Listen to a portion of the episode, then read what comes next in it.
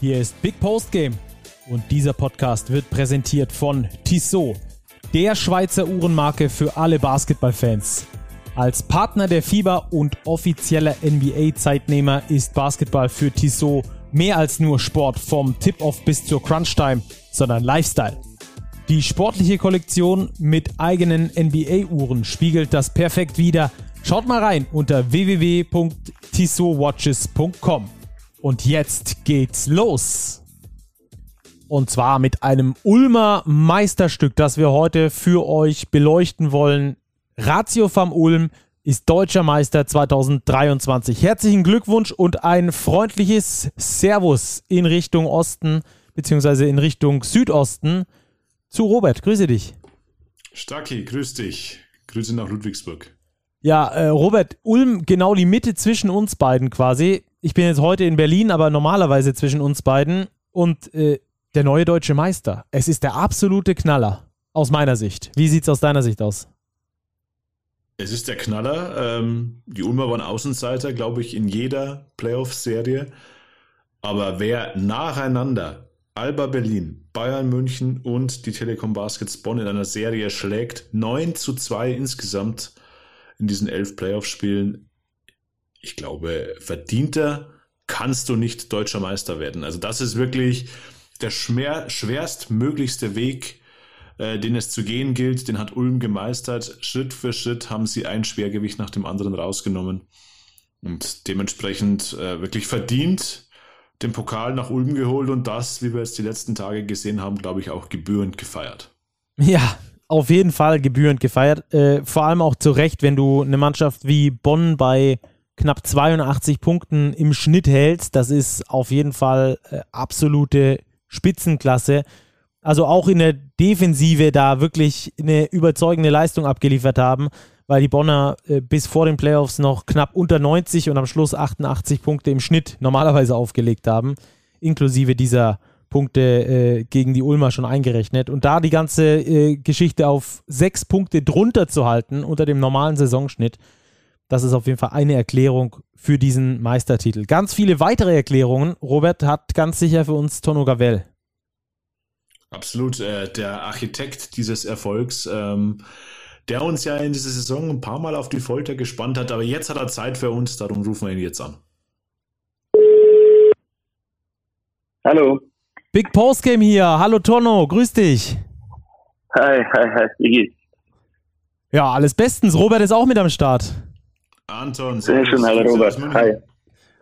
Anton, danke, danke, hallo. Glückwunsch zur Meisterschaft. Unfassbar. Was ist gerade für ein Gefühl in dir? Äh, wie kannst du es irgendwie beschreiben, wie du dich seit Freitagabend fühlst oder hat sich da schon was verändert? Äh, jetzt hat sich ein bisschen was verändert. Also ich glaube, am Freitag war das eh so ein bisschen, äh, ja, natürlich Freude, aber, aber da war ich einfach mal froh, dass es vorbei ist. Äh, also ein bisschen Erleichterung. Äh, und jetzt, äh, jetzt ist es wirklich in so eine große Freude, hat sich das umgewandelt, nachdem jetzt ein Tag dahinter ist und nach der Feier mit den Fans und jetzt kann man das auch genießen, jetzt kann man das wirklich äh, realisieren, dass wir deutscher Meister geworden sind und es ist einfach großartig, dass es, dass es gelungen ist und ähm, mit dem ganzen, mit der ganzen Geschichte dahinter, mit dem Start und, und allem drumherum ist es eine, eine natürlich äh, umso schönere Geschichte. Hm. Du sagst das jetzt, wir sind jetzt schon zwei Tage nach diesem Spiel 4. Du hast es schon etwas realisiert. Ihr habt wirklich Alba geschlagen, ihr habt Bayern geschlagen und ihr habt Bonn geschlagen. Ihr seid das erste Team in der Geschichte, das die ersten drei Teams in der Tabelle nacheinander rausnimmt, um Meister zu werden. Ähm, was hättest du jemandem gesagt, der das im September, Oktober letzten Jahres gesagt hätte? Ja, das ist ist verrückt ist natürlich, das muss man schon sagen. Ich meine, aber wie du das gesagt hast, also verdienter könnte das nicht werden, wenn man wirklich die ersten Top 3 Mannschaften ausschei äh, ausscheidet und dann, äh, dann gegen die in eine Serie gewinnt. Ähm, dann, dann soll nicht hochnäsig klingen, dann hat man sich das wirklich verdient. Also die haben da einen enormen Job in, in den Playoffs gemacht und ähm, aber ja, im September, im Oktober sah das, sah das natürlich äh, ganz, ganz anders aus mit der ganzen verkauften Vorbereitung, mit dem Start ähm, das auch nicht gut war, mit dem direkten Ausscheiden in, in, in Pokal. Ähm, ja, alle, alle würden wahrscheinlich sagen, dass wir verrückt sind, wenn wir, wenn wir am Ende sagen würden, wir werden deutscher Meister. ja, auf jeden Fall. Äh, lass uns da kurz auch drüber sprechen. Ihr seid, du bist als BBL-Rookie-Trainer, so muss man es, glaube ich, sagen. Thomas Stoll äh, hat ja schon gesagt, er ist kein Rookie-Trainer, aber BBL-Rookie-Trainer bist du auf jeden Fall in deiner allerersten BBL-Saison eingesetzt worden. Und wir können ja so ein bisschen aus dem Nähkästchen plaudern. Wir haben dich nach der Vorbereitung gefragt, ob wir telefonieren können. Hast du gesagt, Jungs, es ist so viel Arbeit hier zu tun, weil wir sportlich aktuell so hinterherhinken, dass wir, dass du nicht in unseren Podcast kommen kannst. Also haben wir akzeptiert. Alles gut. Äh, du hast ja dein Versprechen jetzt eingelöst, dass du bei uns bist. Du bist äh, da äh, mit 1 zu 7 in die Pflichtspielsaison gestartet. Also aus acht äh, Spielen nur einen einzigen Sieg geholt. Schon gesagt, aus dem Pokal direkt raus. Die Vorbereitung lief nicht gut. Bei anderen Teams wäre das ein Grund gewesen, äh, dich schon äh, zu entlassen. Ähm, hast du irgendwann dieses Gefühl gehabt oder überhaupt nur mal dran gedacht, dass es möglich wäre, dass du, äh, dass du entlassen wirst oder, oder da nah dran stehst?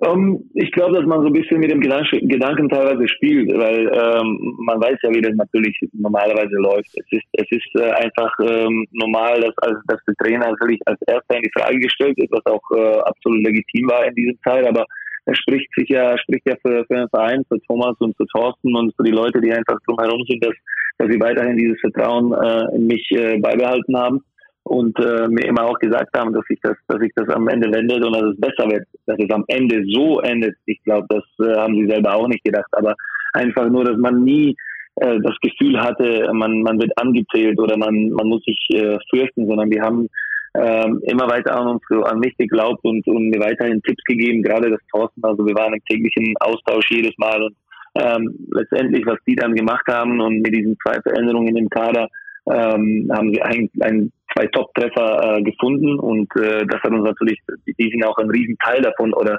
ähm, wieso wir eigentlich am Ende den, äh, diesen Meister noch geholt haben. Hm.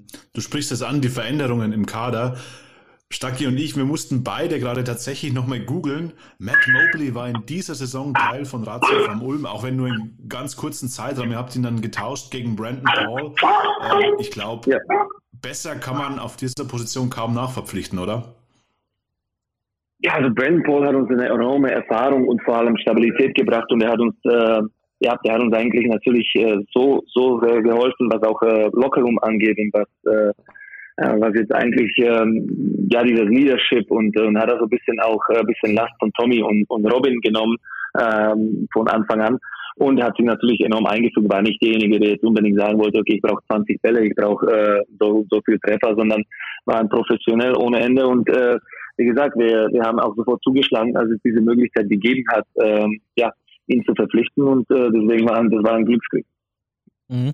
Mal abgesehen von diesen, ähm, von diesen personellen Veränderungen, hast du irgendwas verändert in dieser Zeit, wo es nicht besonders gut lief? Also zum Beispiel den Umgang mit der Mannschaft, bist du irgendwie rauer geworden oder bist du noch mehr Players Coach geworden? Hast du irgendwas an deiner Herangehensweise geändert? Nein, also ich, ich glaube, dass wir, dass wir uns mit Tai enorm gut äh, ergänzt haben. Also ich glaube, äh, ich habe ich hab viel, viel enorm gelernt, also viel gelernt über diese Saison. Äh, Tai äh, hat ja auch äh, extrem guten Job gemacht, was, was auch im Umgang mit den Spielern angeht und auch, äh, auch die Vorbereitung, alles drumherum. Deswegen war das eine gemeinsame Sache.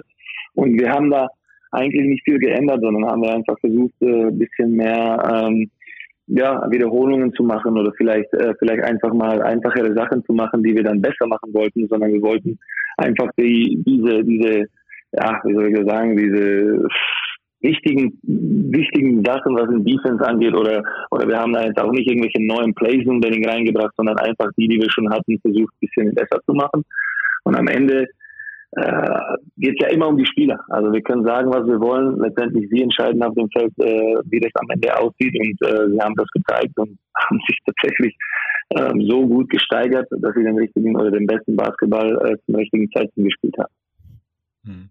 Ihr habt es ja hingebracht, das, was viele Mannschaften nicht geschafft haben, nämlich in den Playoffs auf dem absoluten Höhepunkt der Leistungsfähigkeit zu sein. Hast du eine Erklärung dafür, warum das so gut geklappt hat oder war es dann einfach eine Euphoriewelle, die ihr auch geritten seid in diesen letzten Saisonwochen?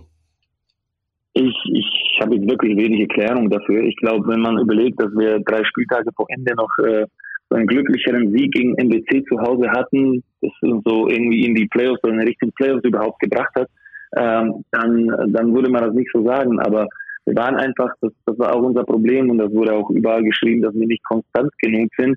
Und das war auch die Wahrheit. Äh, aber irgendwie, das hat glaube ich, Karim auch in einem Interview gesagt, dass wir einfach das geschafft haben, was viele Mannschaften sich wünschen. Und tatsächlich, äh, ich glaube, das erste Spiel in Berlin hat uns so ein bisschen nicht die Augen geöffnet, aber hat uns einfach noch mehr, noch mehr dieses Vertrauen gegeben, dass wir was, äh, was Größeres schaffen können.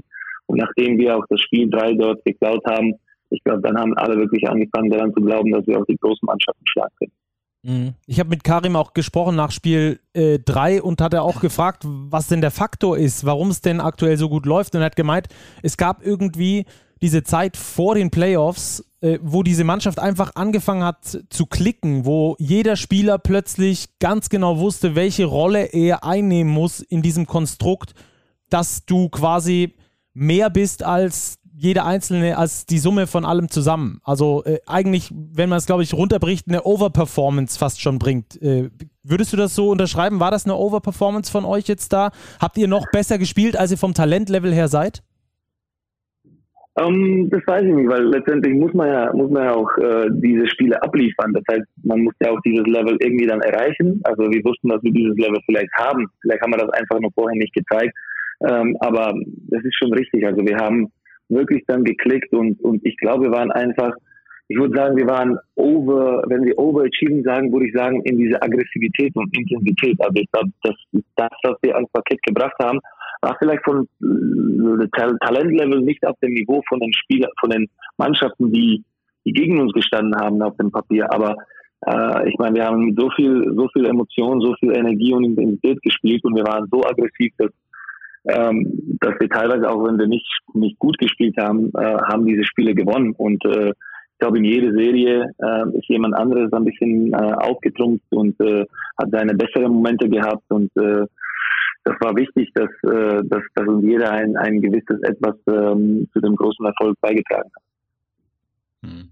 Du sagst es, bevor wir kurz über die Finals noch sprechen, ähm, ihr hattet in, wirklich in jeder Serie diese Momente. Stucky und ich hatten es im Vorgespräch und haben uns erinnert an den Dreier von Brandon Paul in Spiel 3 gegen die Bayern zur Overtime.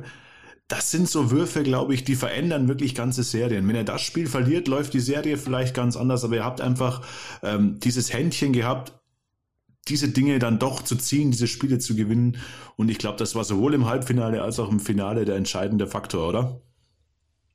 Ja, also das ist das ist, was wir von diesem Glauben erzählt haben. Egal äh, im, im Finale Spiel äh, Spiel 4, wir sind neun oder acht hinten und starten diesen 18 18 0 Lauf. Wir sind im Spiel 1 in Berlin auch hinten und und starten einen 22 zu was weiß ich was Lauf und genau auch gegen Berlin. Also diese letzten Würfe, wo eigentlich das Spiel schon fast äh, äh, gegen uns läuft oder fast entschieden ist, treffen wir so einen Wurf und gerade Brandon war in diesen Situationen, wenn man ihn anspricht, äh, immer parat für solche Würfe.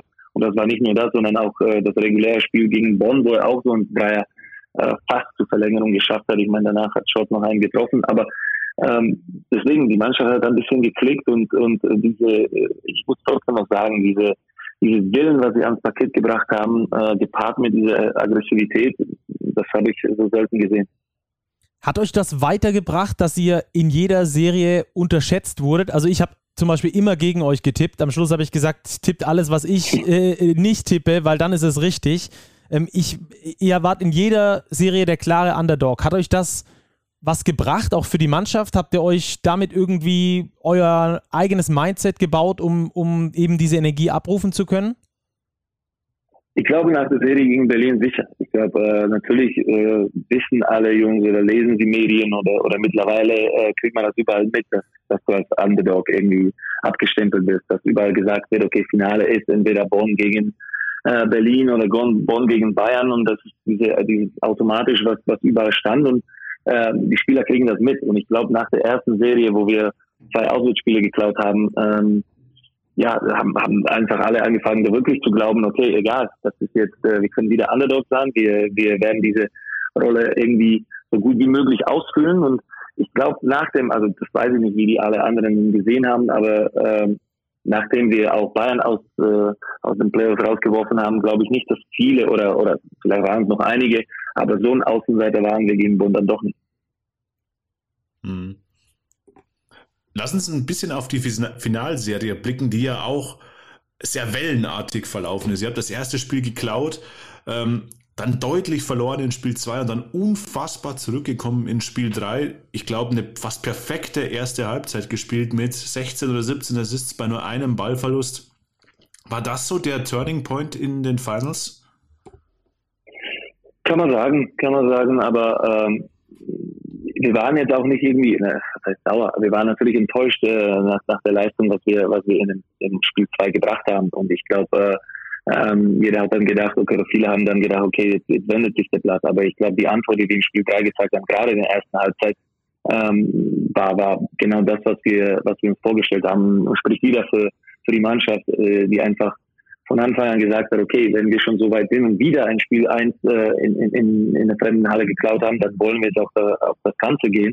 Und das haben wir auch vor der, der Finale so erklärt. Also wenn wir schon im Finale sind, wir sind nicht hier einfach, um dabei zu sein und äh, äh einfach partizipieren, sondern wir wollen, wir wollen Pott holen und äh, das ist uns dann am Ende doch gelungen. Mhm in Spiel 2, das ihr hoch verloren habt, gab es ja dann doch eine Situation noch mit Mike Kessens und Bruno Caboclo, die euch möglicherweise zugute gekommen ist, würde ich gerne wissen, äh, wie, wie hast du die Kessens Entscheidung wahrgenommen und glaubst du, dass sie die Serie irgendwie verändert hat? Also weiß ich nicht, wir machen diese Entscheidungen natürlich nicht. Also wir haben nicht dafür plädiert, dass, äh, dass Michael Kessner jetzt irgendwie, äh, was weiß ich, wie viele drei Spiele oder bis zu Ende der Serie gesperrt werden soll. Ähm, das war die Entscheidung, die die Liga getroffen hat. Es ist ja klar, dass damit die, die Rotation der Bonner noch kleiner war. Das muss man auch schon so sagen. Und wir, äh, ja, also vielleicht, vielleicht sind drei Spiele zu viel äh, gewesen. Ähm, ich glaube, es wurden auch, wenn man, wenn man natürlich guckt, wie viel, wie viel Jabusele für, für was ganz anderes bekommen hat in der Euroleague, dann kann man, mhm. dann kann man natürlich darüber streiten. Aber wir machen diese Entscheidungen nicht und wir, wir, wir waren ja auch nicht irgendwie drauf gepocht, äh, dass Michael Kessens irgendwie länger gesperrt wird. Wir haben das dann erfahren und haben das so genommen, wie es ist. Mhm ich hatte das Gefühl, dass die, die Bonner, die haben über die komplette Saison mental so stark gewirkt. Das war eine Mannschaft, die durch Höhen und Tiefen gegangen ist, aber irgendwie immer in ihrer Mitte geblieben ist. Und spätestens ab diesem Spiel 3, auch schon ein bisschen davor, aber spätestens ab diesem Spiel 3 hatte ich das Gefühl, dass ihr es geschafft habt, diese Mentalität na, zu brechen, wäre vielleicht zu viel gesagt, aber zumindest sie aus ihrer ähm, ruhigen Mitte rauszukriegen. Ihr habt geschafft, TJ Shorts ein bisschen zu provozieren mit dem einen oder anderen. Ähm, das war jetzt nicht nur eine reine Ulmer Provokation, um Gottes Willen. Da wurden sich Wortgefechte geliefert und so. Ich hatte nur das Gefühl, dass die Bonner dadurch das erste Mal in dieser Saison überhaupt ähm, nicht mehr diese, diese ruhige Mitte hatten und sich mit äh, Themen beschäftigt haben, die sie Leistungsfähigkeit gekostet hat. War das von euch auch so gewollt, dass ihr gesagt habt, wir, wir, wir wollen natürlich auch mit, mit Trash-Talk kommen, mit hartem Spiel kommen und sie genau aus dieser Mitte rauskriegen? Weil die Leistungsfähigkeit der Bonner war dadurch aus meiner Sicht so ein bisschen weniger, als sie über die komplette restliche Saison war. Diese Mind Games, ja, weißt du, was äh, ich meine? Ja, ja, also wenn man, wenn man schlagen will, dann muss man irgendwie versuchen, TJ Shot zu attackieren. Du musst diesen Kopf des Monsters irgendwie ähm, ständig irgendwie beschäftigen. Äh, und und äh, die andere Sache ist, dass Bonn einfach nicht gewohnt war, Spiele zu verlieren über diese Saison. Ich meine, fünf Spiele insgesamt in der, vor dieser Serie oder sowas, das ist, das muss man, das spricht ja auch für Bonn und das ist eine unglaubliche Leistung, die sie geschafft haben. Wir waren natürlich in der Situation, wo wir wirklich viel verloren haben oder wo wir wirklich äh, angezählt wurden und äh, dann haben wir das geschafft, zurückzukommen. Aber wir wussten, wir mussten einfach nicht nur TJ Shot, sondern einfach genau diese Aggressivität aus den letzten zwei Serien wiederbringen. Das haben wir getan. Äh, ich glaube immerhin nach wie vor mit fairen Mitteln. Ich meine, da bin ich mir sicher, dass auf der anderen Seite auch anders, also viel getrashtalkt wurde. Also wir haben das versucht zu matchen und das, äh, das haben wir ganz gut getan. Mhm. Ähm, äh, hast du, ich glaube, das hat jeder so in seinem Leben manchmal, wenn er vor großen Aufgaben steht, die er noch nie gemacht hat, dass er dann äh, so minimale Selbstzweifel zulässt. Die meisten gehen dann trotzdem drüber und sagen, ich mache das jetzt kein Problem. Hast du diese Selbstzweifel, hast du diese Gedanken mal gehabt vor den Playoffs beispielsweise oder vor den Finals, dass du dir gedacht hast, Mensch, ich stand als Spieler hier natürlich schon auf dem Feld, aber als Coach, als verantwortlicher Coach ist mir das noch nicht passiert. Hattest du diese Gedanken schon mal? Naja, es ist immer, es ist, äh, ja, ich glaube, es ist immer schwierig, das zu vergleichen. Also ich war einfach, ich wollte mich so gut wie möglich vorbereiten vor diesen Playoffs und ich glaube, am meisten Vorbereitung tatsächlich haben wir in, in, in Spiel gegen oder in die Serie gegen Alba gesteckt, weil, weil das die erste Serie ist und äh, ähm, es war einfach nur, es ging nur darum, irgendwie äh, Seite zu bringen. Die haben das dann von alleine tatsächlich gemacht. Also ob ich als Spieler irgendwie was anders gemacht hätte, weiß ich nicht. Aber ich habe ja auch damals zum Beispiel vor der Serie gegen, gegen Berlin immer wieder lesen oder hören müssen, dass ich keine Serie gegen Berlin verloren habe als Spieler und dies und das. Ähm, ist letztendlich egal. Also es geht ja darum, dass die, dass die Spieler bereit sind und das waren die und äh, darum ging es die ganze Zeit. Mhm. Dennoch, wie sehr hat es dich noch in den Fingern gejuckt? Man hat durchaus gesehen, du bist an der Seitenlinie voll mitgegangen und wir haben auch deinen Playoff-Bart im Übrigen vermisst. Ja, das war, das habe ich diesmal tatsächlich liegen lassen. Dafür hat das Thomas Stolz um mich getan, das muss man schon so sagen. Ich glaube, der hat, der hat äh, diesen Brauch dann weitergetragen und hat sich am Ende gelohnt. Ja, also es hat mich nicht gejuckt zu spielen, also das muss ich ehrlich sagen. Also ich war, ich war teilweise auch wirklich froh, nicht auf dem Feld stehen zu müssen und äh, durch diese Drucksituation zu gehen. Aber äh, wenn ich schon an der Seitenlinie bin, dann, dann gehe ich voll mit und versuche natürlich so gut wie möglich da jetzt irgendwie noch mehr Energie reinzubringen oder, oder irgend so, äh, so einfach ein bisschen mitzuwirken, aber äh, selber zu spielen. Ich war froh, dass ich, äh, dass ich in dieser Serie nicht dabei sein muss. Mhm. Wie groß war denn die Rolle von Thorsten Leibenert, der seit äh, Jahren dieses Ulmer Projekt leitet, erst als Coach, jetzt als äh, Sportdirektor, auch so ein bisschen vielleicht, weiß ich nicht, aber könnte ich mir vorstellen, auch als Mentor für dich, wo du mal ein paar Fragen abklären kannst. Wie groß ist seine Rolle bei dem Ganzen? enorm groß. Also wir haben jetzt schon mit Bruno und mit, mit Brandon natürlich äh, die, die, die wichtigsten Schritte für die äh, natürlich äh, für Thorsten jetzt genannt. Äh, aber auch so, der war immer für uns da, Teil und für mich. Äh, genauso wie Thomas und, und, und Andy Otto, das sind die, das sind die Macher von dem Ganzen. Also die drei, die drei Leute, die haben das äh, alles möglich gemacht eigentlich und für die freue ich mich das am meisten, dass sie nach so vielen Jahren äh, mit, mit einem Titel belohnen konnten. Und Thorsten war wirklich mit, mit Rat zur Stelle, ist öfter mal bei den Spielen gewesen, immer wenn er konnte, ist er mitgefahren und, und hat mitgefiebert und mitgejubelt und war eigentlich immer positiv und das ist das, das Besondere an dem Ganzen. Auch am Anfang der Saison, natürlich hat keiner gesagt, wir wollen oder wir werden jetzt Meister, du wirst sehen, nicht, aber er hat immer gesagt, dass es, äh, dass, es, dass der Blatt sich wendet, dass wir gut dastehen werden und äh, ja, am Ende haben wir uns wirklich mit dem Titel gekrönt. Das ist äh, ja mehr eine, eine, eine tolle Geschichte. Mhm. Dann haben wir eigentlich nur noch eine Frage. Tonno, worauf bist du stolz?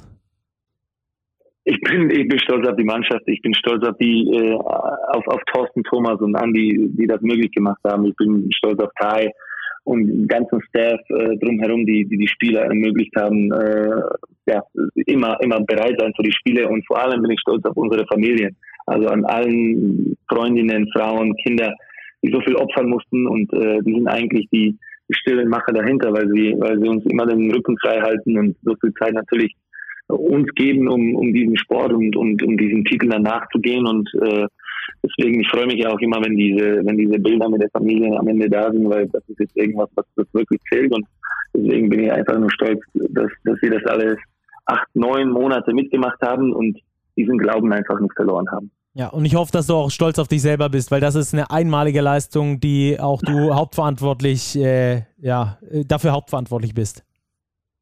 Das sollen andere beurteilen. Ich bin stolz auf die anderen.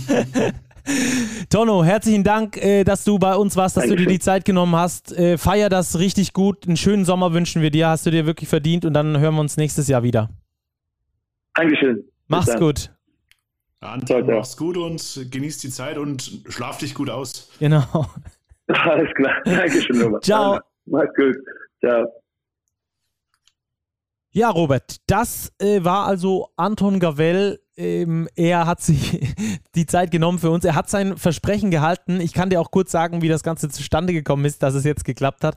Es war Spiel 3. Ich war in den Ulmer Katakomben. Er läuft gerade zur Pressekonferenz und ich sage zu ihm: Tonno, kein Problem, wenn das vor der Saison nicht geklappt hat, aber wenn ihr Meister werdet, dann musst du zu uns in den Podcast kommen, wie du es versprochen hast. Und er hat gesagt, jetzt müssen wir erstmal Meister werden und ist schnell weggelaufen davon. und ist schnell Meister geworden. Ja, ja genau. Schon, weggelaufen, Meister geworden. Beeindruckend. Ja, dieses Spiel 3, glaube ich, war wirklich, wir haben es ja gerade eben im Interview auch thematisiert, schon dieser berühmt-berüchtigte Turning Point in dieser Serie. Bonn gewinnt das zweite Spiel mit 30 Punkten. Ulm hat eigentlich überhaupt keine Chance. Und kommt dann in heimischer Halle mit so viel Energie aufs Feld, wie ich es wirklich seit langer, langer Zeit von keiner BBL-Mannschaft gesehen habe. Spielt diese perfekte erste Halbzeit, schenkt Bonn am Ende 112 Punkte ein und du hast es gesagt, sie sind in die Bonner Köpfe gekommen und dann haben sie das Ding wirklich im Spiel 4 zugemacht, was wirklich schwierig ist ähm, als Team, das noch nie Meister war mit 2-1-Führung wirklich diesen letzten Schritt auch zu gehen. Und auch das haben sie geschafft. Und ja, wir wiederholen uns, verdient deutscher Meister. Mhm. Finals MVP wurde Jago dos Santos. Wie ist da deine Meinung dazu? Ich, wenn ich hätte wählen dürfen, ich hätte Karim Jalo genommen. Ja, Karim Jalo auch überragende Playoffs gespielt. Jago dos Santos vielleicht noch ein mehr, der Stück weit charismatischere Spieler, der natürlich auch jeden Korb, jeden Dreier, den er macht, äh, richtig abfeiert. Er war auch da in wichtigen Momenten und Anton, glaube ich, hat es gesagt, das war ein Erfolg der Mannschaft. Ähm, der Playoff-MVP für Ulm wäre für mich Brandon Paul, ähm, weil der auch einfach so unfassbar wichtige Würfe getroffen hat und das nicht nur einmal, sondern mehrfach. Ähm, der können aber auch andere nehmen. Caboclo hat seinen Job gemacht, auch wenn er mal in so kleinen Löchern gesteckt ist. Tommy Klepper ist, hat wichtige Würfe getroffen. Einfach das Ulmer Kollektiv äh, hat überzeugt. Jago wurde jetzt ausgezeichnet.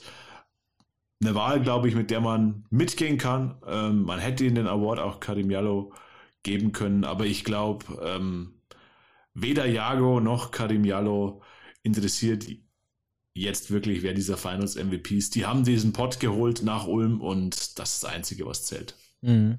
Ähm, jetzt haben wir viel über die Ulmer gesprochen und wie die es geschafft haben, diese Bonner Mannschaft zu knacken und wie wir das jetzt in den letzten Wochen immer wieder gemacht haben, wenn Mannschaften ausgeschieden sind, dass wir dann ganz kurz noch über die Saison einmal so drüber äh, geschaut haben, was da so passiert ist. Äh, das wollen wir jetzt auch ganz kurz noch mit den Bonnern tun. Wenn wir die Bonner Saison Stand jetzt einordnen müssen und Stand vor dem Finale einordnen müssen. Wo liegen für dich die Unterschiede? Gibt es überhaupt welche? Ich glaube, ich glaube, das ist und bleibt eine überragende Saison, die die Telekom Baskets Bonn gespielt haben. Sie waren, glaube ich, auf den richtigen Peak ihrer Leistungsfähigkeit zum Champions League Final Four. Danach ging es vielleicht eine Stufe runter, nur eine Ministufe. Und die hat dann gegen die Ulmer schon den Unterschied gemacht, weil die Ulmer eben auf dem aufsteigenden Ast waren. Aber unterm Strich war das eine überragende Saison von den Telekom Basketball. Champions League-Sieger in der BBL, erster der Hauptrunde mit nur zwei Niederlagen. Ähm, durch die Playoffs marschiert, ins Finale gekommen, dort auch wirklich einen harten Fight abgeliefert. Klingt jetzt so nach drei Euro ins Phrasenschwein. Ja, es muss auch einen zweiten Platz geben. Ähm, der zweite Platz ist in dem Fall vielleicht der erste Verlierer, so werden es die Bonner vielleicht wahrgenommen haben, aber ich glaube auch, die Telekom Baskets können wirklich stolz sein auf die Saison, die sie gespielt haben. Das war von der Konstanz her von Anfang bis Ende wirklich beeindruckend. Sie haben sich jetzt gegen einen in dem Moment noch stärkeren Gegner geschlagen geben müssen. Ich glaube, das werden sie akzeptieren, aber sie werden auch wissen, was sie in dieser Saison alles erreicht haben. Mhm. Ich glaube auch gar nicht, dass das so wahrgenommen wird als erster Verlierer. Vielleicht direkt nach dem Spiel 4, dass man da äh, etwas traurig war, aber ich glaube, dass ganz vielen sehr deutlich wird, was sie da äh, tatsächlich geschafft haben.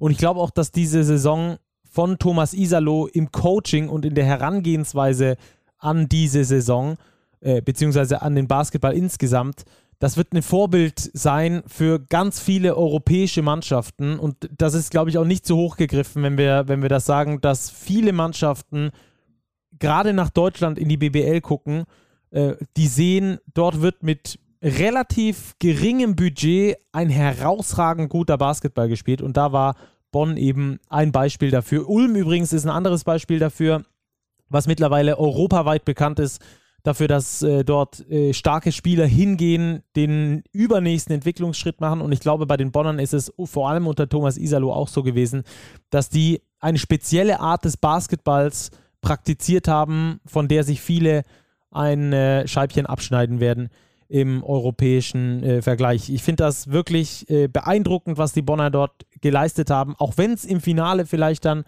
ähm, gegen die Ulmer nicht gereicht hat, weil die einfach so unfassbar krass gepiekt haben zum richtigen Moment. Insgesamt war das eine herausragend gute Saison, die auch, ähm, glaube ich, in die Geschichtsbücher eingehen wird. Nicht nur in Bonn, sondern auch in der Easy Credit Basketball Bundesliga. Ähm, Robert, ganz zum Abschluss dieser Saison, wenn wir jetzt gleich die BBL zumindest äh, für die Saison zumachen, ähm, wollte ich noch ganz kurz was sagen, was mir neulich aufgefallen ist in einem Gespräch mit äh, einem Freund, der nicht so viel von Basketball versteht, wie geil eigentlich Playoffs sind. Ich wirklich eine Ode an die Playoffs, denn äh, schau, was, was am Schluss daraus geworden ist. In der Fußball-Bundesliga, 34 Spieltage, eine Mannschaft dominiert komplett durch, ist am Schluss Meister. Es ist nicht mehr groß spannend, aber die wird dann Meister. Äh, eine andere Mannschaft, äh, die zu Beginn vielleicht nicht ganz sauber zusammengestellt war oder, oder sich anders entwickelt hat, wie man das erwartet hat, die dann über Nachverpflichtungen kommt, wird am Schluss siebter. Das wäre irgendwo im Fußball dann ja, im internationalen Wettbewerb, wenn man viel Glück hätte, irgendwo in der Conference League. Und im Basketball sagt man einfach, Leute, Strich drunter, ab jetzt ist 0-0 überall und ihr battelt einfach so krass und so hart ihr könnt über mehrere Spiele gegeneinander und der Bessere gewinnt am Schluss. Und wir haben nach einer monströs äh, geilen Hauptrunde, die wir schon gesehen haben. Mit einem Hauptrundengewinner aus Bonn, mit einem zweiten äh, aus Berlin, mit einem dritten aus, aus München, einer vierten, einem vierten aus Oldenburg und so weiter und so fort. Schon eine richtig gute und schöne Hauptrunde gesehen, die echt Spaß gemacht hat, wo um die einzelnen Plätze gestritten wurde. Und dann in den Playoffs kommt ein Tabellen-Siebter und rasiert erst den dritten, dann den zweiten und dann, nee, erst den zweiten, dann den dritten und dann noch den ersten weg. Wie geil ist Basketball und wie geil sind Playoffs? Ja, du sagst es. Also diese Playoffs haben absolut ihren Reiz. Da werden die Karten im wahrsten Sinne des Wortes nochmal neu gemischt. Hätten wir so eine normale Saison, wie wir sie aus dem Fußball kennen, gut, da gab es in dieser Saison auch ein spannendes Finale, ähm, seit langem wieder mal, dann wären die Bonner natürlich über Monate gesehen vermutlich die beste deutsche Mannschaft im nationalen Wettbewerb gewesen und hätten sich natürlich auch den Meistertitel verdient, aber diese Playoffs sind nochmal das Salz in der Suppe und zeigt eben auch, du musst nicht Erster sein, du musst nicht Zweiter sein, es reicht auch Rang 7 ähm, um am Ende deutscher Meister werden zu können. Hm. Absolut geniale Saison. Es hat mir so viel Spaß gemacht wie, glaube ich, noch nie, muss ich ehrlich sagen, die Basketball-Bundesliga. Gerade mit diesen Playoffs, die jetzt da hinterher noch gekommen sind. Und äh, nicht, weil ich es mit irgendeiner Mannschaft halten würde oder sowas. Mir ist das ganz egal, wer am Schluss gewinnt, wer am Schluss verliert. Ich will einfach geilen Basketball sehen. Und ich glaube, ich habe selten so hochintensiven, schnellen und dabei trotzdem guten Basketball gesehen, wie in den Finals, wie über weite Strecken von Bonn, auch während der Playoffs und über weite Strecken der Ulmer natürlich auch in den Playoffs. Das hat richtig, richtig, richtig viel Spaß gemacht. Und ich bin äh, wirklich froh, dass wir das so eng covern konnten hier mit diesem Podcast. Ja, absolut. War wieder eine tolle Saison in der BBL, die jetzt Geschichte ist. Ähm, ganz viele Geschichten und ja, jetzt ist Sommerpause in der BBL. Ähm, ich bin schon wieder gespannt, wie es weitergeht jetzt. Wer wen verpflichtet, was wir nächste Saison sehen werden, was wird aus den Bonnern, können die Ulmer ihren Erfolg bestätigen. Sie haben ja schon wichtige Verträge verlängert. Also da gibt es wieder ganz viele Dinge, die ganz interessant sind, auch jetzt in den nächsten Monaten. Mhm. Über ein paar Verpflichtungen werden wir gleich noch im, im weiteren Verlauf sprechen. Vielleicht noch ganz kurz das zum Abschluss. Das war nicht abgesprochen oder so, Robert, aber ich will trotzdem ganz gerne noch kurz drauf eingehen. Ich hatte das Gefühl, dieses Jahr in der BBL, und wir hatten das mehrfach angesprochen, dass das Niveau in der Spitze vielleicht ein kleines Stückchen weit zurückgegangen ist. Ich glaube, es gab schon bessere deutsche Mannschaften in der absoluten Spitze. Was ich aber äh, an der BBL sowieso schon immer schätze, ähm, ist die Breite. Dass theoretisch jeder gegen jeden gewinnen kann und das auch praktisch manchmal passiert. Und ich finde, dass diese Breite sehr viel stärker und besser geworden ist. Das siehst du auch daran, dass jetzt äh, Bonn und Ulm beispielsweise zwei Mannschaften vielleicht eher aus der zweiten Gehalts- oder Etatkategorie bis ins Finale hochgekommen sind. Das siehst du aber auch daran, dass immer wieder neue Mannschaften aufsteigen, in die Liga stoßen und drinbleiben, sich dort auch etablieren. Beispielsweise jetzt in diesem Jahr die Rostock Seawolves, davor Heidelberg, Hamburg, Chemnitz, Kreilsheim, der MBC, die alle eine Bereicherung für die Liga waren und eher so Richtung Mittelfeld bis Playoffs tendieren und dadurch, man muss es so sagen, an Standorten, wo in den letzten Jahren vielleicht nicht ganz so gut gearbeitet wurde, oder vielleicht auch aus Pech der Sponsor abgesprungen ist oder wie auch immer die Gründe dafür sind, die sich nicht so entwickelt haben, die hinten runterfallen. Und das ist für mich ein klares Zeichen dafür, dass sich diese Liga in der Breite extrem entwickelt hat. Ja, auf jeden Fall. Wir haben sie auch gesehen, das Hauen und Stechen um die Playoff-Ränge. Das ist ein ganz enger Fight. Dieses Mittelfeld klingt so negativ. Also diese, diese Tabellenplätze 4 bis 8, 9, 10, 11. Unfassbar eng beieinander. In dieser Saison hatten wir halt schon diese drei Top-Teams ähm, und dann den Rest. Aber man sieht, ein, ein Team von diesem nominellen Rest wird deutscher Meister. Und das ist dann schon beeindruckend und spricht eben für die von dir angesprochene Qualität, die da auch ähm, in der Breite in der Liga einfach vorhanden ist. Mhm. Ähm, ja, dann lass uns jetzt ganz kurz was einschieben und zwar die ähm, Eurobasket Woman. Da haben wir euch ja letzte Woche schon mal ein längeres Interview äh, präsentiert mit äh, Marie Gülich, mit ähm, der Centerin oder der, der großen Spielerin der DBB-Frauen. Äh, und ähm, da ging es jetzt natürlich in dieser Woche rein in die Gruppenphase in Slowenien bei der Basketball-EM. Die deutsche Mannschaft hat zum Start gegen das Top-Team aus Frankreich lange mitgehalten, am Schluss verloren. Robert aber danach zwei absolut wichtige Crunch-Time-Siege geholt. Ja, absolut. Vor allem gegen die Gastgeberinnen aus Slowenien mit plus 4, 66, 62 und dann auch das abschließende Gruppenspiel nochmal mit einem gewonnen gegen Großbritannien. Ähm, damit steht fest, dass die Deutschen auf Platz 2 ähm, in die nächste Runde einziehen, in diese Play-ins für die Viertelfinalrunde. Gegen wen es geht, steht Stand jetzt statt der Aufnahme noch nicht ganz fest. Ähm, die Türkinnen spielen gerade noch gegen die Slowakinnen. Ganz am Anfang, erstes Viertel sind wir gerade. Ähm, Nichtsdestotrotz wollen wir einfach mal ins deutsche Lager reinhören und haben uns Svenja Brunkhorst, die Aufbauspielerin, organisiert, die uns einfach mal einen Einblick gibt, wie ist die Vorrunde gelaufen und wie geht es jetzt weiter. So sieht's aus. Hier ist die Kapitänin der deutschen Nationalmannschaft für euch. Hallo, Stacke und Robert hier. Hi. Hi. Ah, hi Svenja, grüß dich. Hallo. Svenja. Ich hoffe, ihr könnt mich hören. Wir können dich hervorragend hören. Vielen Dank erstmal, dass du dir die Zeit nimmst. Äh, Eurobasket ja, der Frauen, ihr seid aus der Gruppenphase rausgekommen, habt also euer großes Ziel erfüllt, jetzt schon. Wie fühlt sich das an, so nach den ersten drei Spielen? Ja, unglaublich gut. Ähm, wenn mir jemand davor gesagt hätte, wir gehen als Gruppenzweiter aus, aus der Gruppe bei unserer ersten Eurobasket, hätte ich das sofort so unterschrieben. Hm. Wenn wir mal auf die drei Spiele gucken, die waren ja allesamt knapp. Ich, äh, knapp. ich erinnere mich an Marie Gülich, die bei uns im Podcast vor der EM gesagt hat, nach dem Motto, ja, gegen die Franzosen das wird so und so schwer, dass wir die überhaupt schlagen. Jetzt wart ihr da auch wirklich bis zum Schluss dran, habt dann den Gastgeber geschlagen. Äh, wie ist so das Selbstvertrauen jetzt nach dieser doch wirklich erfolgreichen Gruppenphase?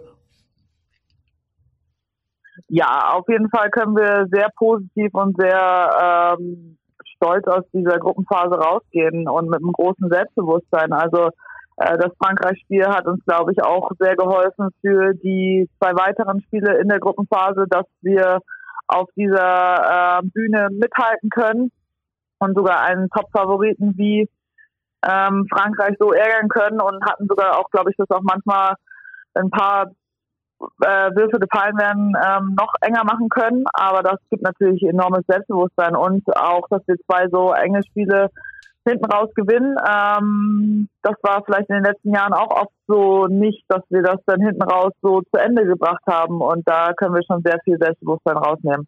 Mhm, gerade das erste Spiel gegen Frankreich habt ihr in der Schlussphase verloren, einfache Ballverluste. Das war, glaube ich, richtig ärgerlich, vor allem für euch. Wir vor dem Fernseher haben natürlich auch mitgefiebert. Jetzt die anderen beiden Spiele, habt es geschafft, genau das am Schluss in der Crunch-Time zu euren Gunsten zu biegen. Habt ihr da irgendwie eine Erklärung für? Habt ihr aus dem Frankreich-Spiel gelernt oder ähm, habt, ihr, habt ihr irgendwas äh, umgestellt in diesen Schlussphasen? Ja, natürlich gucken wir uns äh, unsere Spiele an. Äh, es werden die Spiele analysiert von unserem Coaching-Staff. Wir versuchen natürlich immer äh, in solchen Situationen bessere Lösungen zu finden, die auch zu besprechen, wie hätte man da so und so agieren können, dass man, wenn man wieder in diese Situation kommt, äh, vielleicht einfach den besseren Pass wählt oder die bessere Option oder der Mitspielerin helfen kann. Ähm, natürlich versuchen wir das tagtäglich so zu machen. Auch gegen Slowenien haben wir hinten raus, glaube ich, ein paar Fehler gemacht. Ähm, und das gucken wir uns an und da sind wir aber auch alle sehr lösungsorientiert als ganze Mannschaft und das ist, glaube ich, äh, sehr hilfreich. Hm. Wie war es für dich persönlich ins Turnier reinzukommen? Du bist ja später zur Mannschaft gestoßen, nachdem du noch 3x3 gespielt hast. Ihr hattet generell ja ein Personalproblem. Äh, Leo Fiebig konnte das erste Spiel nicht spielen. Also so richtig rund lief es ja personell nicht. Dafür sportlich umso besser. Ja, natürlich äh, das erste Spiel ähm, ohne Leo und ohne Alex Wilke. Ähm, das ist natürlich schon ähm, für unsere Rotation sind das zwei ganz, ganz wichtige Spielerinnen. Und ähm, wir wussten, dass es kein einfaches Spiel gegen die Französinnen wird, ähm, dass es sehr physisch ist, aber für uns war es ähm, nicht das Spiel, was wir unbedingt gewinnen wollten. Natürlich haben wir alles dafür gegeben und ab dem Zeitpunkt, wo wir auch gemerkt haben, dass es, dass es was geht, ähm, wollten wir ähm, einfach das Spiel auch gewinnen natürlich und darum sind wir relativ locker in das Spiel reingegangen und so bin ich auch reingegangen. Ähm, das erste Vorbereitungsspiel für mich in Italien war semi, würde ich mal sagen. Da hatte ich noch ein bisschen Probleme äh, zu adjusten, weil es halt einfach echt zwei, drei Tage erst mit der Mannschaft trainiert worden ist, äh, mit der Mannschaft trainiert habe. Und ähm, ja, es wird, äh, ich glaube, von Training äh, zu Training und Spiel zu Spiel wird es besser. Aber natürlich ähm, gibt es da noch ein paar Abstimmungsprobleme, ähm, das muss ich ganz ehrlich zugeben. Mhm. Äh, wie schwer war es da für dich umzuschalten von diesem 3x3-Modus, der ja sehr schnell ist, sehr intensiv, auch, auch härter ja. ist, äh, dann auf dieses 5 gegen 5? Wie, wie schwer ist das für dich auch als so erfahrene Spielerin? Ja, es ist schon, schon eine Herausforderung auch. Natürlich, die Mannschaft war auch schon äh, jetzt mehrere Wochen im Trainingslager eingespielt. Wir haben einen neuen Coaching-Staff. Äh, es waren schon viele Faktoren, die nicht ganz einfach waren. Ähm, die Umstellung, ja, wie gesagt, das erste Italien-Spiel. Ich bin sehr froh, dass wir noch ein Vorbereitungsspiel hatten. Ähm, auch mit der Physis, äh, die du angesprochen hast. Ich bin im Italien-Spiel erstmal rausgeflogen mit fünf Fouls. Ähm, da musste ich erstmal wieder ein bisschen ja, mich an das ganze, ganze äh, Setting gewöhnen, aber ich glaube, so langsam äh, wird es immer besser. Mhm.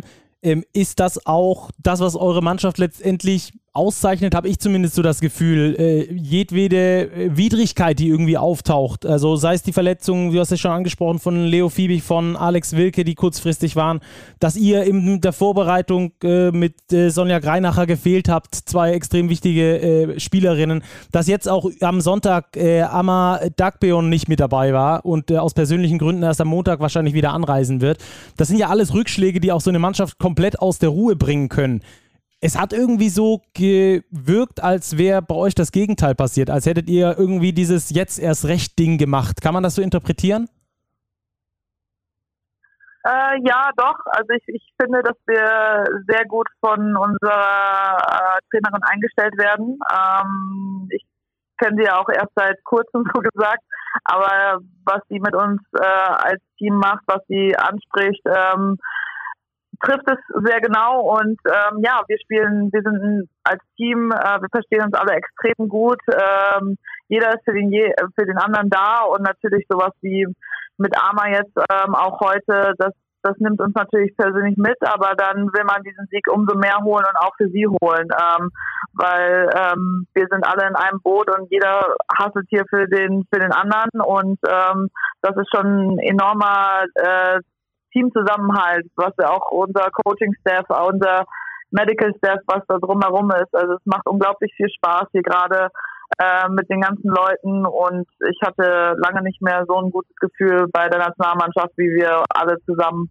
ähm, uns gefunden haben. Hm. Svenja, nimm uns noch kurz mit, wie geht's denn jetzt weiter? Ihr habt die Play-ins für das Viertelfinale vor der Brust, stand jetzt der Aufnahme ähm, steht noch nicht fest, gegen wen es geht. Ähm, hast du einen Gegner, den du präferieren würdest oder sagst du, egal wer kommt, ähm, wir wollen unbedingt ins Viertelfinale und hauen die eh weg? Ja, das wollen wir auf jeden Fall, aber ähm, ja, es wird ja gleich entschieden. Um, um 2045 ist das Spiel Türkei gegen Slowakei. Der Gewinner wird unser, unser Gegner sein. Wir werden es als Mannschaft ähm, anschauen. Ähm, es dient natürlich dann auch schon gleich ein bisschen im Scouting. Also es ist eigentlich eine perfekte Vorbereitung für uns zu sehen, ähm, auf wen wir treffen und halt auch direkt im Vergleich ähm, werden wir sehen, wer auf wen wir denn äh, treffen. Ja, natürlich, wenn ich es mir wünschen würde, könnte, könnte würde ich, ähm, würde ich die Slowakei nehmen, aber bis jetzt haben die noch kein Spiel gewonnen bei der Eurobasket und ich denke, dass die ähm, Türkinnen da einen Vorteil haben. Aber äh, die Mädels haben die in der Vorbereitung gespielt und äh, ich glaube, da haben wir noch eine Rechnung offen. Ja, wunderbar. Dann behaltet euch auf jeden Fall den Spaß bei. Ähm, das merkt man übrigens auch vor dem Bildschirm, dass ihr da als Mannschaft auch äh, Spaß habt und jede einzelne persönlich. Und wir drücken natürlich ganz fest die Daumen für das Spiel am kommenden Dienstag. Wie, gegen wen es dann geht, das äh, müsst ihr dann euch in den sozialen Medien selber raussuchen. Da ist der Podcast dann schon absolviert. Dir vielen Dank. Wir drücken die Daumen. Schöne Grüße nach Slowenien und äh, bis ganz bald. Vielen lieben Dank. Mach's gut. Tschüss. Ciao. Danke dir. Ciao. Okay, Robert, also das ähm, Svenja Brunkhorst, die sehr positiv klingt. Ich finde, äh, diesen Vibe, den spürt man, habe ich ja gerade auch bei ihr im Interview nochmal gesagt, diesen Vibe spürt man irgendwie nach Hause überschwappen, oder? Ja, auf jeden Fall. Also das sind unterhaltsame Spiele, ähm, spannende Spiele. Alle drei Spiele waren wirklich bis in die Schlussphase spannend und das ist ja das, was so eine Europameisterschaft auch auszeichnet, dass du enge Spiele hast, dass du dann diese Rechnereien hast, gegen wen geht's jetzt in der nächsten Runde und ja, jetzt sind wir im Do-or-Die-Modus und für die deutsche Mannschaft geht's am Dienstag, also am morgigen Dienstag, wenn ihr diesen Podcast hört, weiter. Auf jeden Fall in dieser Qualifikationsrunde fürs Viertelfinale und ich glaube, da sind alle Daumen gedrückt. Auch dieses Spiel gibt's live und kostenlos für alle bei Magenta Sport. Also alle, die es noch nicht getan haben, einschalten lohnt sich hier wirklich. Genau, die Uhrzeit steht noch nicht fest, deswegen haben wir die euch noch nicht präsentiert. Und was wir noch dazu sagen müssen, dieser zweite Platz in der Gruppe, der ist auf jeden Fall schon mal ein riesengroßer Erfolg. Das, damit war erstmal nicht zu rechnen. Und äh, das Gute an diesem zweiten Platz ist, dass man Turnierfavorit Serbien, der bisher in der Gruppe D noch nicht so richtig gut in Fahrt gekommen ist, damit definitiv aus dem Weg geht und äh, also nicht gegen die spielen muss. Das ist die gute Nachricht. Wie gesagt, die Türkei oder die Slowakei werden dann da die Gegnerinnen werden. Ähm, schaut am besten selber kurz auf Social Media vorbei, denn äh, das kriegen wir nicht mehr hier im Podcast unter. Da sind wir früher fertig. Das also zur Eurobasket Women und wir hoffen natürlich, dass es da auch weitergeht dann in Richtung Viertelfinale, wo dann die Erstplatzierten aus den jeweiligen Gruppen wieder einsteigen. Wenn wir mal reingucken, haben wir da schon ein Ergebnis. Gruppe A müssten wir doch eigentlich schon haben, oder? Robert? Ja, lass uns kurz einen Blick werfen auf Live. die Konstellationen. Montenegro auf Platz 1 in der Gruppe A aktuell, spielt aber noch äh, Spanien gegen Griechenland, die sind noch nicht fertig ähm, zu diesem Sonntagabend. Fest steht auf jeden Fall, dass in Gruppe B Belgien ins Viertelfinale gehen wird. Die haben alle drei Spiele gewonnen, genauso wie die Französinnen in der deutschen Gruppe. Und dann eben in Gruppe D, dort haben wir ein sehr ausgeglichenes Feld zwischen Ungarn, Serbien, der Türkei und der Slowakei. Ähm, also so richtig dieses favorisierte Team scheint es noch nicht zu geben bei dieser Eurobasket der Damen. Also, dann hätten wir die damit ähm, jetzt auch durchgesprochen. Und äh, nochmal der Hinweis, dort unbedingt einzuschalten am kommenden äh, Dienstag, also morgen. Okay, Robert, dann lass uns äh, jetzt noch ein bisschen abbiegen in dieser Folge in Richtung Transfers. Da wollen wir natürlich noch ein bisschen drüber sprechen. Es ist viel passiert unter der Woche, hauptsächlich bei den deutschen Spielern. Und das kommt nicht von ungefähr, ne? Gerade wenn wir beim Thema Kaderplanung sind. Ja, auf jeden Fall. Ähm, es ist ja irgendwie typisch, dass zunächst die deutschen Spots besetzt werden bei den Teams ähm, und dann eben mit Importprofis die passenden Profile noch gesucht werden, um den Kader dann wirklich rund zu bekommen. Der vermutlich bekannteste Wechsel eines Warte. deutschen Spielers dürfte der von Robin Amaze nach Rostock sein, oder? Glaube ich auch. Lass uns gleich auf die Personalien eingehen. Ähm, lass uns vielleicht ganz kurz erklären, warum das so ist. Also für viele, die sich in der Kaderplanung der BBL-Teams nicht so richtig gut auskennen, die werden sich jetzt fragen, warum werden denn erst die deutschen Spots äh, besetzt, bevor dann die ausländischen Spots besetzt werden? Das hat einen ganz einfachen Grund, Robert, und zwar den, dass es weniger deutsche hochkarätige Spieler hat, die solche Minuten gehen können, die man eben braucht bei der 6 plus 6 Regel, also dass man mindestens äh, dass man höchstens sechs ausländische Spieler spielen lassen darf und dazu in einem Zwölferkader dann nochmal sechs Deutsche dazu hat, dass du, wenn du eine Achterrotation spielst, allein schon mal zwei deutsche Spieler brauchst, die hochkarätig unterwegs sind, mit denen du gut spielen kannst. Und es gibt einfach nicht so viele auf dem Markt, dass du wirklich in jedem Team so viele hochkarätige deutsche Positionen besetzen kannst. Das ist der Hintergrund, ne? Genau so ist es. Also mit dieser 6 plus 6 Regel ähm, hast du natürlich weniger Spielraum, was die deutschen Spieler angeht, als was die internationalen Profis angeht. Darum versucht natürlich jede Mannschaft, sich ein gutes Gerüst zu bauen an Hand von deutschen Profis und dann eben passende Ergänzungen vorzunehmen. Ja, der Pool an äh, internationalen Profis ist, ist schier äh, unendlich, muss man ganz ehrlich sagen. Äh, aus den USA immer wieder frisch gespeist und natürlich auch aus dem europäischen Ausland, aus Asien und so weiter und so fort. Ähm, von daher, der deutsche Pool ist recht klein und deswegen wird da Wert drauf gelegt und gerade bei den Rostock Seawolves wird Wert drauf gelegt. Das könnte ähm, ein echter Stil sein, glaube ich, dass sie Robin Mays, du hast es schon gesagt, verpflichtet haben. Ja, spricht erstmal für den Standort Rostock, glaube ich, als Aufsteiger, der sich jetzt in der Liga behauptet hat, so eine Verpflichtung zu machen. Ähm, unser Kollege Rupert Fabik hat ja auch vermeldet, er hat mit dem sportlichen Leiter dort gesprochen, dass das internationale Geschäft in Rostock auch ein Thema ist. Ähm, welcher Wettbewerb steht noch nicht fest, aber Rostock möchte, glaube ich, schon, wenn sich die Möglichkeit ergibt, auch international spielen. Und da ist natürlich für diese Ambitionen ein Typ wie Robin Amaze ähm, wirklich eine gute Verpflichtung. Mhm. Im Eurocup, das zum Hintergrund ist äh, Brescia, die dort nicht antreten werden, ist also ein Platz frei. Möge, könnte also sein, dass Rostock da einspringt oder vielleicht auch im FIBA Europe Cup. Da geht es dann aber eher über die Tabelle. Das ist ja im Eurocup jetzt nicht ganz so äh, der Fall, der ja unter Euroleague unterstellt ist. Ähm, da wird nicht unbedingt nach Leistung äh, gegangen, sondern auch nach Standort. Und da haben die Rostocker, glaube ich, einen ganz guten, einen ganz guten äh, Ausgangspunkt, was den Standort angeht, gerade mit der Halle, mit der Fanbase außenrum, mit der Größe des Vereins. Und ähm, ja, da sehen wir als nächstes also Robin Amaze im Trikot der Rostock Seawolves. Das äh, könnte sehr gut werden. Auch ähm, sein Ex-Club, die Braunschweiger haben ja äh, ganz gut verpflichtet. Ja, Ferdinand Zülker kommt zurück in die BBL. Ähm, war vielleicht für den einen oder anderen ein bisschen von der Bildfläche äh, verschwunden in den letzten Monaten und Jahren, hat aber sehr, sehr gut gespielt im Ausland. Er hat in Belgien meines Wissens gespielt. Mhm, in dieser ähm, Benelux-Liga dort. Genau, in dieser Benelux-Liga und hat sich dort wirklich ähm, etabliert. Äh, mehr als zwölf Punkte im Schnitt aufgelegt. Ähm, ja, und ist jetzt im besten Alter, ist 25 Jahre alt und ist nominell schon der Ersatz für Robin Amaze bei den Basketball-Löwen Braunschweig. Also ich glaube, ähm, so für das für das Profil, das die Basketball-Löwen gesucht haben, deutscher Spieler, auf dem Flügel einsetzbar, äh, bezahlbar, ähm, ist Ferdinand Zöker, glaube ich, eine wirklich eine gute Lösung. Mhm. In dieses Profil, gut, dass du es ansprichst, passt auch äh, Kostja Muschidi rein, der beim MBC verlängert hat. Gab ja da direkt nach der Saison am 34. Spieltag noch ähm, so einige Fragezeichen, weil er gesagt hat, also verlängern können wir eigentlich nur drüber reden, wenn Ingo Freier nicht der Trainer wird. Der wird jetzt nicht der Trainer, das haben wir schon äh, neulich mal äh, festgestellt, das wird nämlich Petra Krunic und äh, dafür bleibt jetzt auch Muschidi beim MBC. Ja, ähm, klang ja so ein bisschen durch. Unter Ingo Freier wäre er wahrscheinlich nicht geblieben in Weißenfels.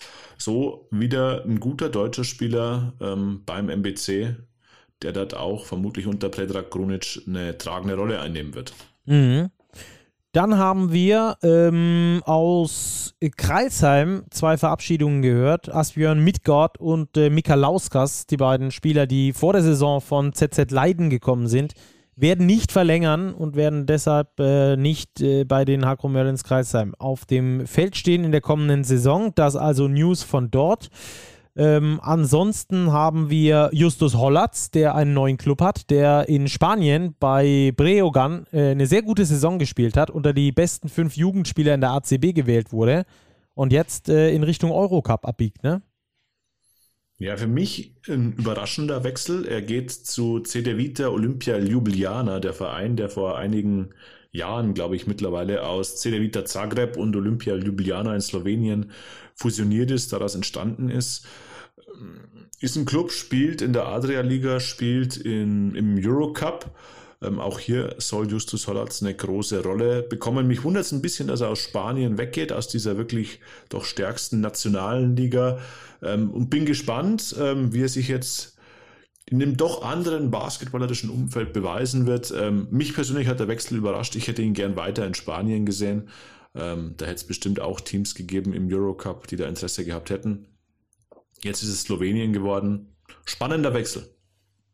Ja, ähm, ich weiß gar nicht, ob es dort Teams gegeben hätte, die im Eurocup spielen und Interesse an ihm haben. So tief sind wir da, glaube ich, noch nicht dahinter gestiegen. Deshalb ähm, gehe ich mal davon aus, dass es nicht so war. Entsprechend dort für ihn die besten Voraussetzungen sind, da in Slowenien einfach den nächsten Schritt zu machen. Nochmal im Eurocup hat er ja mit Hamburg schon ähm, gespielt, um dort äh, nochmal ans zweithöchste oder an ein sehr hohes internationales Level ranzugehen, um dann vielleicht den entscheidenden Schritt äh, zu machen. Ich finde das eine recht intelligente Kaderplanung oder, oder Karriereplanung, sorry, in dem Fall äh, von ihm, weil er äh, nicht alles auf Rot oder Schwarz setzt, sondern weil er peu à peu Niveau für Niveau versucht aufzusteigen. Ich kann das verstehen, dein Gedanken, warum er dann da aus der ACB rausgeht, dieses Fragezeichen. Ähm, aber ich glaube, wenn er da gerade im Eurocup eine große Rolle zugeteilt bekommt bei einem Team, dann äh, könnte das ihn weiterbringen als bei einem niederklassigen ACB-Team. Mal gucken, wie, wie sich entwickelt. Auf jeden Fall spielt er ab der kommenden Saison in Slowenien. Ähm, dann haben wir noch äh, zwei Dinge außer dem FC Bayern. Auf diese beiden wollen wir jetzt, glaube ich, zu, zuvor noch eingehen. Unser Kollege Rupert Fabik hat nämlich vermeldet, dass sich Len Schormann höchstwahrscheinlich den EWE e Baskets Oldenburg anschließt. Das finde ich interessant. Wäre ein interessanter Wechsel. Len Schormann zuletzt ja nicht so glücklich gewesen ähm, ob das jetzt in Oldenburg besser passt, möglich. Vielleicht braucht ihr so ein wirklich starres System, nicht starres System, aber eine klare Rolle in einem festen System, wie es Pedro Kayes ja hat in Oldenburg. Ähm, Wäre ich gespannt. Ja. Und dann, was war das zweite, was ich noch im Kopf hatte? Ach so, nee, dann nur noch die Bayern. Und da gab es ja, ja gleich ein ja paar News. Montag, Mittag äh, Pablo Lasso vorgestellt. Äh, großer Medienauflauf in München. Der elfjährige, nicht der elfjährige, der Mann, der elf Jahre bei Real Madrid äh, das Zepter in der Hand hatte, er ist schon ein bisschen älter als elf Jahre, ähm, kommt nach München, ja, und macht einen hochmotivierten Eindruck. Ähm, er hat gesagt, er würde am liebsten sofort loslegen äh, mit der Saisonvorbereitung, weil er ja auch selbst ein Jahr Pause gemacht hatte nach seinem Herzinfarkt, den er erlitten hatte. Aber er wirkt bei bester Gesundheit, ist motiviert und ja, ist schon so ein bisschen, wirkt das auf mich wie so ein Paradigmenwechsel vielleicht bei den Bayern, auch wenn es Marco Pesic unter dieser Prämisse nicht sehen wollte. Er meinte, er hat nur den bestmöglichen Coach verpflichtet, der eben auf dem Markt war. Aber nach eben Trinkieri, Djordjevic, Pesic, Radonjic, Kostic, ähm, die allesamt diesen serbischen Einschlag hatten, so nenne ich es mal. Jetzt einen spanischen Coach äh, an der Seitenlinie bei den Bayern, gepaart mit der Ansage, dass man den Kader schon auf links drehen wird, beziehungsweise deutlich analysieren wird und Stellschrauben erkannt hat, an denen man drehen möchte, glaube ich, ist das schon ein Angriff, den die Bayern jetzt starten wollen für die kommende Saison. Mhm. Und da gibt es auch gleich zwei Personalien. Die eine hat er gleich selbst verkündigt, dass äh, Nelson Weidemann, der an Chemnitz für zwei Jahre ausgeliehen war, jetzt zu den Bayern zurückkehren wird und dort ähm, im Kader stehen wird. Finde ich sehr interessant. Ich hoffe, dass er die nötigen Einsatzminuten bekommt. Kann mir das aber unter Pablo Laso deutlich besser vorstellen als unter Andrea Trinchieri. Also das ist auf jeden Fall eine sehr interessante ähm, Personalie, weil sich Weidemann eben auch in Chemnitz hervorragend entwickelt hat. Ähm, und dann hast du noch eine zweite Personalie geleakt, Robert. Wer ist es? Ja, wir, sind bei sehr jungen Spielern. Ähm, wir können sogar noch zwei Personalien diskutieren. Du spielst wahrscheinlich auf Leandro Bolmaro an, der Jawohl. deutlich größere Name vielleicht. Ähm, ausgebildet beim FC Barcelona, früh in die NBA gegangen, dort den Sprung nicht ganz geschafft. Letzte Saison dann in Teneriffa die Spielzeit zu Ende gebracht. Ähm, 22 Jahre alt, äh, groß, athletisch, Spieler für den Flügel, der vielleicht auch mal auf die Eins ausweichen kann. Also das wäre schon so ein erstes Projekt für Pablo Lasso, ähm, ein hochinteressanter Spieler. Ähm, dort wird es auch wieder vor allem darauf ankommen, seinen Wurf, glaube ich, hinzubekommen. Aber das hat man in München eigentlich die letzten Jahre schon immer ganz gut geschafft. Man denke ja an Othello Hunter, der auch zum Scharfschützen mutiert ist. Also wenn Bolmaro seinen Dreier in den Griff bekommt, den er die letzten Jahre wirklich nicht hochprozentig getroffen hat, kann das eine sehr, sehr gute Verpflichtung sein. Ähm, spannend ist sie allemal, weil das ein Spieler ist mit unfassbar viel Potenzial. Und er in der kommenden Saison in der Easy Credit BWL spielen wird. Das ist auf jeden Fall sehr cool. Noch ein sehr talentierter Spanier haben wir ja jetzt äh, eine sehr große Kostprobe davon bekommen dürfen. Mhm. Von Juan Núñez. Núñez bei Ulm, genau. den Pablo Lasso auch sofort angesprochen hat. Ähm, das ist natürlich für solche jungen Spieler aus dem europäischen Ausland, so hat es Lasso auch erklärt, ähm, schon eine Aufgabe. Sie spielen dort als Ausländer in dieser deutschen Liga. Ähm, und da musst das heißt, du halt funktionieren. Sie, sie, werden verglichen mit jedem Amerikaner, mit jedem gestandenen Profi, den du da holst. Und die Bayern haben noch einen in der Pipeline. Stacki, ähm, vielleicht nicht so der große Name, dafür der große Spieler, Danko Brankovic, den haben die in der letzten Saison schon verpflichtet, beziehungsweise letzten Sommer, war jetzt ein Jahr ausgeliehen äh, bei Megalex in, in Serbien, hat dort sehr gute Zahlen aufgelegt, ein Centerspieler, äh, 2,17 Meter groß, ähm, soll, wie man hört, auch in der kommenden Saison bei den Bayern im Kader stehen. Ähm, Wäre dann auch dieser typische lange Center, den spanische Coaches gerne haben. Ähm, könnte so ein bisschen den Kaderspot von Othello Hunter einnehmen. Vielleicht nicht sicherlich nicht eins zu eins die Rolle, aber bei Hunter ähm, kann, glaube ich, durchaus ein Karriereende im Raum stehen, denn er litt ja unter einem Bandscheibenvorfall und ist jetzt auch wirklich nicht mehr das jüngste Semester, was natürlich schade wäre für so, eine, so ein Karriereende, aber Brankovic auch ein Name, den man sich notieren sollte bei den Bayern. Und dann haben wir noch von Konkurrent Alba Berlin eine ganz frische News, die heute erst reingekommen ist von äh, Robert Fabig auch, dass Hapoel Jerusalem wohl ein Angebot bei Alba Berlin hinterlegt hat für den dort noch unter Vertrag stehenden Jovel Zosmann, der ähm, möglicherweise also zu Hapoel Jerusalem dann wechseln könnte. Das alles noch im Wagenbereich, ähm, aber das auf jeden Fall auch eine ganz interessante Personalie, glaube ich. Ja, die israelischen Spieler bei Alba Berlin wecken dank ihrer guten Leistung bei den Albatrossen natürlich auch in ihrer Heimat wieder Begehrlichkeiten, sei es von Maccabi oder auch von Hapoel Jerusalem. Ähm, ja, werden wir sehen, wie sich das weiterentwickelt. Ja, das war's erstmal, oder? Zum, äh, zu den Bundesliga-News, würde ich sagen, oder? Absolut. Dann haben wir noch ganz kurz den DBB-Kader. Starki, der ah, kam ja. auch Montagnachmittag für die Weltmeisterschaft. Gordy Herbert hat 18 Spieler äh, nominiert unter anderem die zwölf, die auch in der Eurobasket äh, die Bronzemedaille gewonnen haben. Genau, also äh, ich finde ein sehr ähm, spannender Kader, den der DBB dort äh, aufgestellt hat, in Form von äh, Gordy Herbert. Äh, es sind die zwölf dabei, die eben die Eurobasket gewonnen haben, plus sechs Spieler, die spannend sind und ich glaube, man hat nicht bei allen erwartet, dass sie dabei sind, oder? Wenn wir sie mal durchdeklinieren wollen. Spannend sind sie allemal und das zeigt schon diese Qualität, die der deutsche Basketball mittlerweile hat. Wir haben diesen EM-Kader plus Maxi Kleber, Dallas Mavericks, plus Mo Wagner, Orlando Magic, die da zusätzlich einfach nochmal nominiert werden. Dann haben wir mit Leon Kratzer den Center von den Telekom Baskets Bonn, der wirklich eine herausragend gute Saison gespielt hat. Dann kommt Easy Bonga dazu, der vielleicht bei der EM oder sicher bei der EM auch schon dabei gewesen wäre, wenn er nicht verletzt gewesen wäre. Ähm, Oscar da Silva, Euroleague erfahrener Forward von Barcelona. Also da ist schon die Qualität richtig, richtig hoch und wenn alle die jetzt nominiert sind, fit bleiben, da die zwölf rauszupicken, das ist schon wirklich eine schwere Nummer.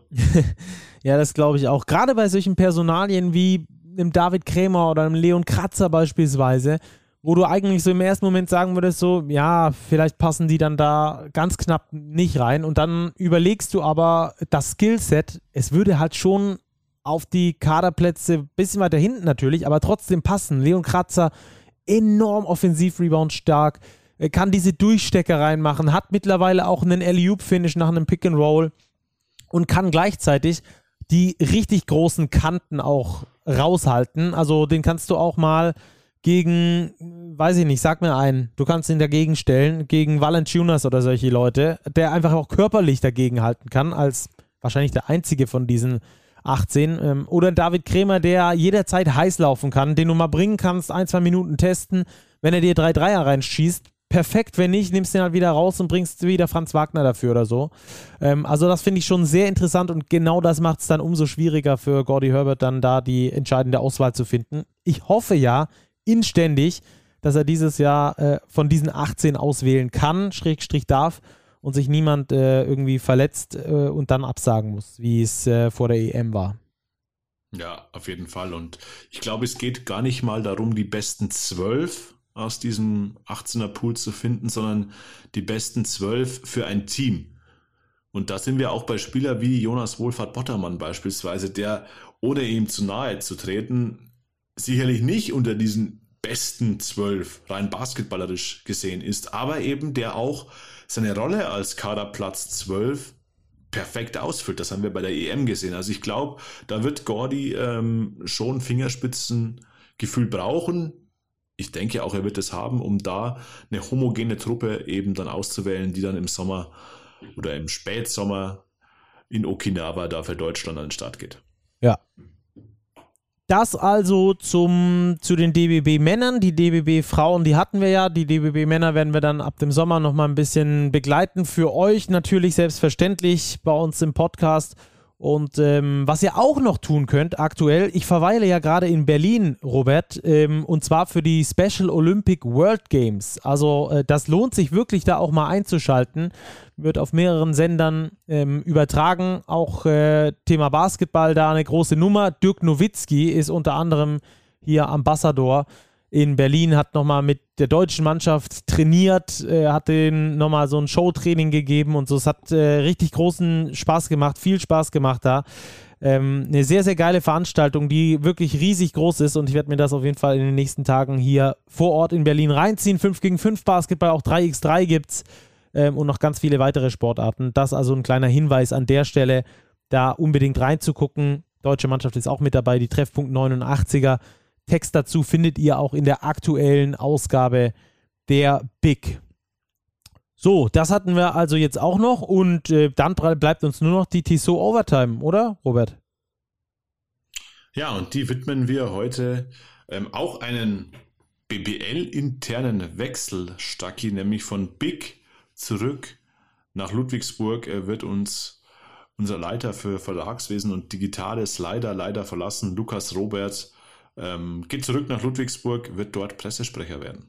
So sieht's aus. Und weil das hier die letzte reguläre Folge dieser Saison ist, wollen wir ein fettes Dankeschön sagen an Lukas für alles, was er gemacht hat. Er war immer da, hat für uns im Hintergrund äh, geregelt, hat für uns eingefädelt, egal ob es Interviews waren oder ob es Tische für irgendwelche Live-Podcasts waren, ob es den Live-Podcast vorbereitend in Oldenburg äh, beim Final Four war.